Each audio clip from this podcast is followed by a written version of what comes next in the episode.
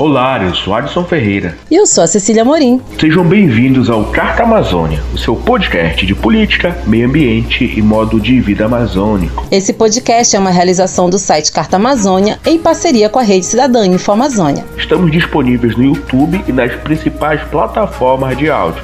Se você estiver ouvindo no YouTube, aproveita para se inscrever no canal e ativar o sininho de notificação. Assim, não perde nenhuma atualização do podcast e ajuda a levar o conteúdo do Carta para o maior número de ouvintes.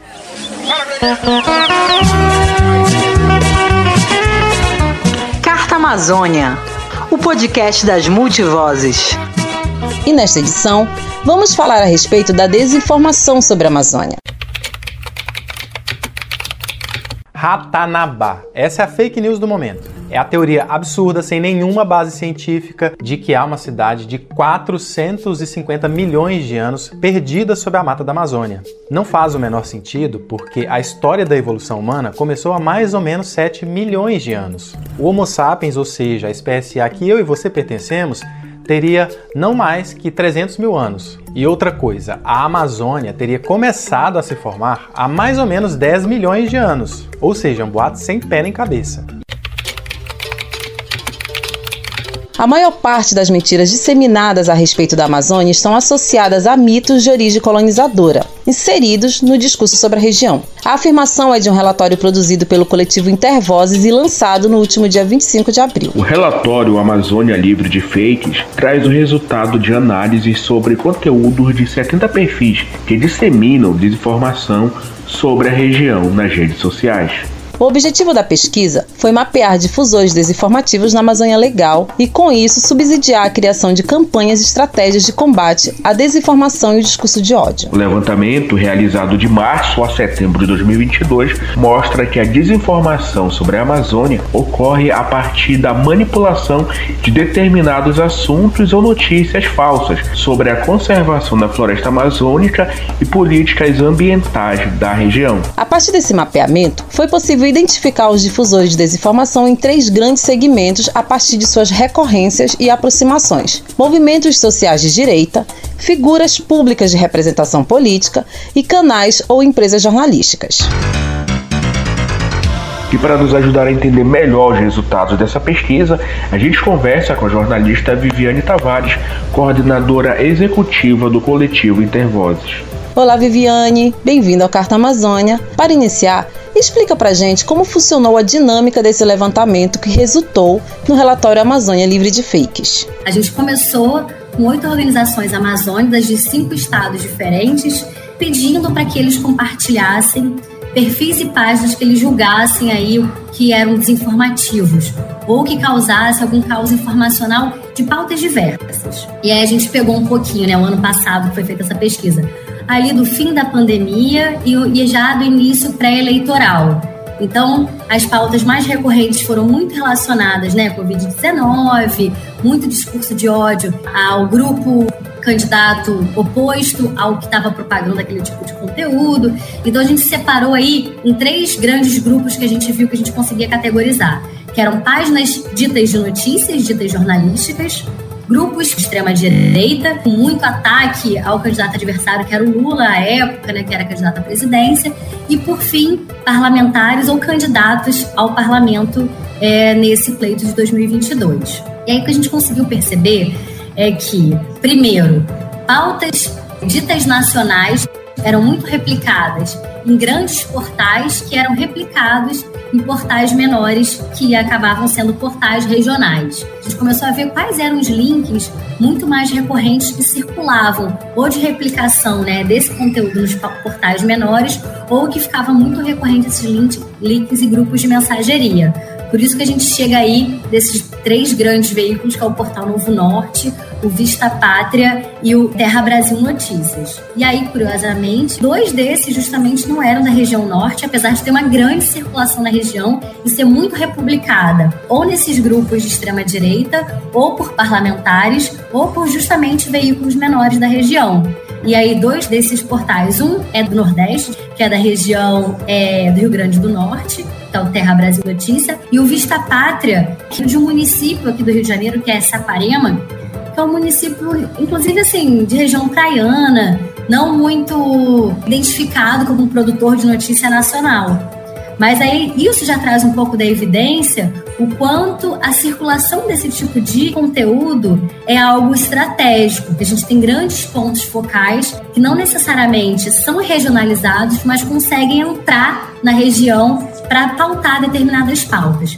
E quais os principais resultados do relatório em relação à desinformação socioambiental sobre a Amazônia? A gente percebeu que essas pautas relacionadas à Amazônia ou à desinformação socioambiental, ou elas são para reforçar, de fato, estereótipos, preconceitos é, e discurso de ódio, ou são para serem usados estrategicamente como cortina de fumaça.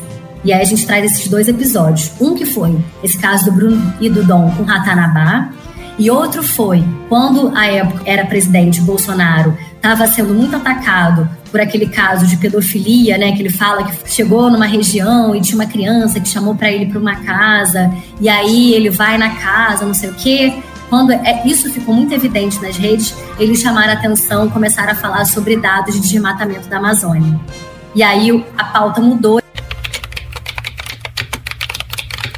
O presidente brasileiro mentiu de novo ao falar da preservação da Amazônia, omitindo o fato de que o desmatamento no governo dele aumentou mais de 52%. Muitas vezes as informações sobre essa região chegam para fora do Brasil de forma bastante distorcida, como se nós fôssemos os grandes vilões no que se leva em conta a preservação da floresta e sua destruição, coisa que não existe. Então é interessante ver que é isso assim, eles sabem que a desinformação socioambiental tem um propósito porque mobiliza muito as pessoas, né? E aí a gente tem uma característica também particular, até uma professora da FRJ traz isso, que a nossa desinformação socioambiental não é desinformação climática, que tem esse debate aí internacional. Porque a nossa desinformação socioambiental, ela tem propósitos específicos que não são só anticientistas elas apoiam um grupo político que é o agronegócio, que é o setor de mineração, é usado para isso. E é usado também para disfarçar discursos, para poder ser usados assim como estratégia de cortina de fumaça. A pesquisa mostra que as páginas que se autodenominam veículos jornalísticos são as que mais disseminam informações falsas sobre a região como essas páginas atuam e como funciona o processo de circulação desse conteúdo? A outra coisa que a gente percebeu que deu para caracterizar como é que isso é uma coisa mais organizada era a quantidade. Tinham dias que um portal desse conseguia replicar, por exemplo, 45, 50 notícias num dia só. E aí a gente, como comunicador, sabe que é humanamente impossível, a não ser que você tenha uma redação das organizações Globo, conseguir produzir uma quantidade de matérias como essa e a gente lê o expediente lá de cada portal desse, a redação é super pequena, não passa de cinco integrantes, no máximo, nenhuma redação chega a dez, por exemplo, e a gente vê que não tem como condições humanas produzir essa quantidade de notícias. Então, essa notícia ou era assim, misto de notícias, ou era replicação de releases, mas algo já mexido para ficar com uma chamada sensacionalista. Então a gente já vê que é um tipo de organização mesmo para produzir conteúdo. E como funciona o processo de financiamento desses portais? Todos eles usam, por exemplo, um sistema como se fossem assinantes de notícia. E aí a gente fez esse experimento. Assinamos para ver se a gente tinha né, um clube de assinantes, acesso ao tipo de notícia, e na verdade não. Você assinando ou não, você tinha acesso à mesma coisa. As plataformas que gestavam, fazem a gestão dessa assinatura, são plataformas, por exemplo, que fazem a mesma gestão de assinatura do Brasil Paralelo, que a gente sabe que é esse grande conglomerado da área de extrema-direita, faz a gestão de assinaturas de páginas como do Eduardo Bolsonaro, que é um dos grandes focos né, de propagação, especialmente de discurso de ódio e também, de certa maneira, desse caos informacional, da desinformação. Então, a gente viu que tem um esquema aí de empresas que facilitam esse tipo de financiamento. Para além disso, outra coisa que a gente viu, que algumas páginas dessas usam inclusive recurso público. E aí a gente tem o exemplo do Portal Novo Norte, que não só é, recebeu o recurso público do governo de Tocantins, como quem fundou o portal é uma, era um assessor do governo à época que o portal foi fundado. Então, o próprio assessor, na sua área de trabalho, criou um jornal, né, criou um portal de notícias que hoje é usado para propagar a desinformação. Então, mais uma evidência, assim, enquanto a gente vê que esses grupos de extrema-direita, figuras políticas e esses portais de notícia são interligados. E aí, a gente pesquisando na literatura viu que nos Estados Unidos esse mesmo fenômeno aconteceu nas eleições do Trump uma série de portais foram criados, ditos de notícia, para poder apoiar o discurso do Trump e fazer né, esse volume de notícias serem propagadas. E a gente sabe, né, e aí tem um monte de, de pesquisas, inclusive do campo da psicologia, que mostra que quanto mais a pessoa tem acesso ao mesmo tipo de notícia, ela acaba acreditando naquilo, porque ela reforça né, que aquilo é verdade, embora não seja. Toda essa cadeia de sites que foram criados tem o mesmo período, que vai aí de 2018, 2020. Então você vê que também esses mesmos sites foram criados aí mais ou menos na mesma data, com o mesmo objetivo e são usados para retroalimentar outros portais e também são citados ou republicados e às vezes até nomeados assim como grandes portais de jornalismo por parlamentares conhecidos em propagar desinformação. Na sua avaliação, qual a responsabilidade das plataformas de redes sociais na difusão dessas fake news? A gente tem que entender que essas plataformas fazem parte de grupos econômicos, especialmente dois grupos econômicos privados que detêm dados e um poder absurdo, transnacionais. A gente está falando aí do grupo Meta e do grupo da Google, né? Esse é um serviço privado que tem usado e tem pautado serviços públicos, como? Usando nossos dados. A gente entra no Facebook, entra no Instagram, entra no Twitter, a gente precisa dar dados, data de nascimento, é, seu nome completo, seu telefone. Mas para além disso, né, a gente dá para eles as nossas preferências emocionais de consumo, porque você está ali clicando no que você gosta, tem um amei, tem um não gostei. Isso gera informações que geram dados para essas empresas que utilizam disso para poder oferecer para você produtos, emoções da economia da atenção. São iniciativas privadas que ganham como seu tempo ali nas plataformas. Isso é muito importante a gente marcar, porque não é um mercado inocente que estão prestando um serviço público bacana de reunir pessoas, amigos, eles estão lucrando com esse tipo de serviço.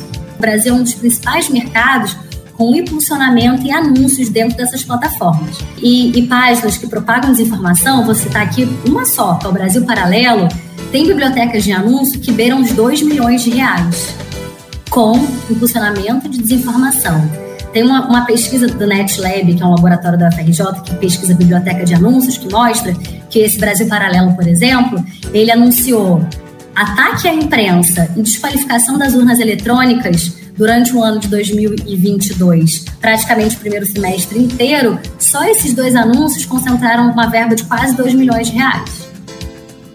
Então você vê o quanto as plataformas também ganham dinheiro com isso. E como os veículos locais podem ajudar a combater essa rede de desinformação sobre a região amazônica? Acho que está mais do que claro que a gente precisa descentralizar o poder da comunicação, incentivar veículos locais, porque a gente precisa, né, primeiro romper esse conceito, né, que a gente às vezes fala é, do deserto de notícias, a gente precisa promover de fato, com qualidade, com financiamento, com política pública, veículos locais, porque senão o que não sai na Globo não é notícia. E aí a gente tem uma gama de trabalhadores o tempo inteiro aí é, sem conseguir pautar coisas super importantes, como é o caso do Yanomami. Eu acho que é um caso muito emblemático para a gente poder pensar mesmo a nosso, nosso sistema de comunicação e pensar isso como é, comunicação é direito público, né? E mais do que na hora a gente pensar aí nessa democratização, incentivo à, à descentralização como política pública de Estado.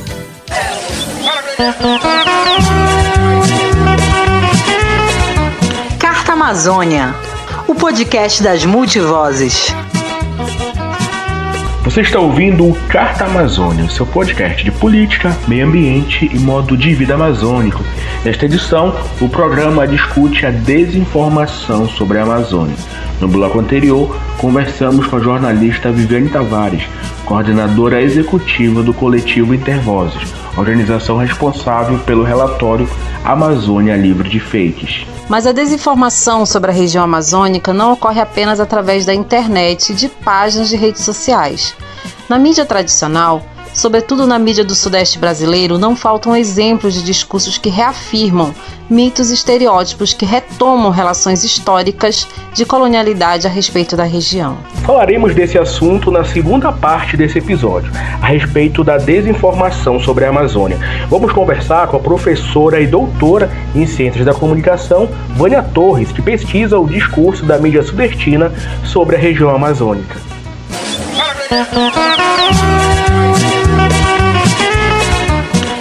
Amazônia, o podcast das multivozes. O Carta Amazônia fica por aqui. Esta edição usou áudios da DW Brasil e TV Cultura. Para saber mais a respeito do tema desinformação sobre a Amazônia e outros conteúdos produzidos pela nossa equipe, acesse o site cartaamazônia.com.br.